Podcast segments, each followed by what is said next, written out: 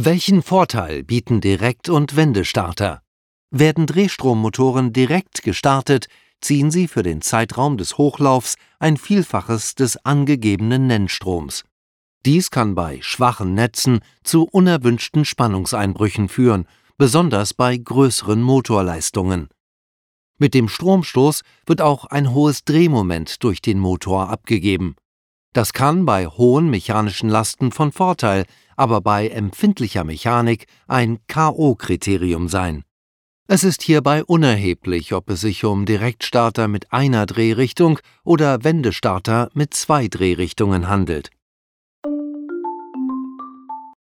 Optimal geeignet ist in diesem Fall beispielsweise unser Verbraucherabzweig Sirius 3 RA2.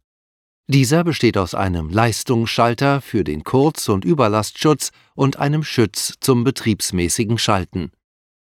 Diese Kombination ist IEC und UL geprüft und in verschiedenen Baugrößen vorkonfektioniert bis zu 73 Ampere Motorstrom verfügbar. In den Größen, die darüber hinausgehen, gibt es die einzelnen Bestandteile zur Selbstmontage. Übrigens sind alle Sirius-Geräte optimal aufeinander abgestimmt, sehr kompakt im Aufbau, besonders einfach und schnell zu montieren und zu verdrahten. In den letzten Jahren drängten aber auch verstärkt kleinere Bauformen auf den Markt.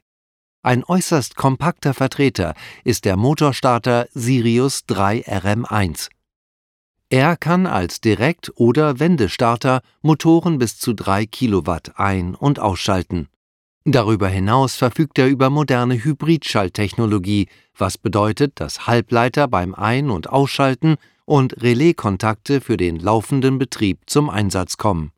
Der elektronische Motorschutz ist bereits im Gerät integriert.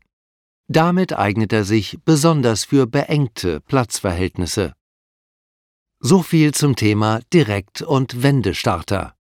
Unter siemens.de-sirius-explained finden Sie weitere Videos rund um das Thema Motoren starten.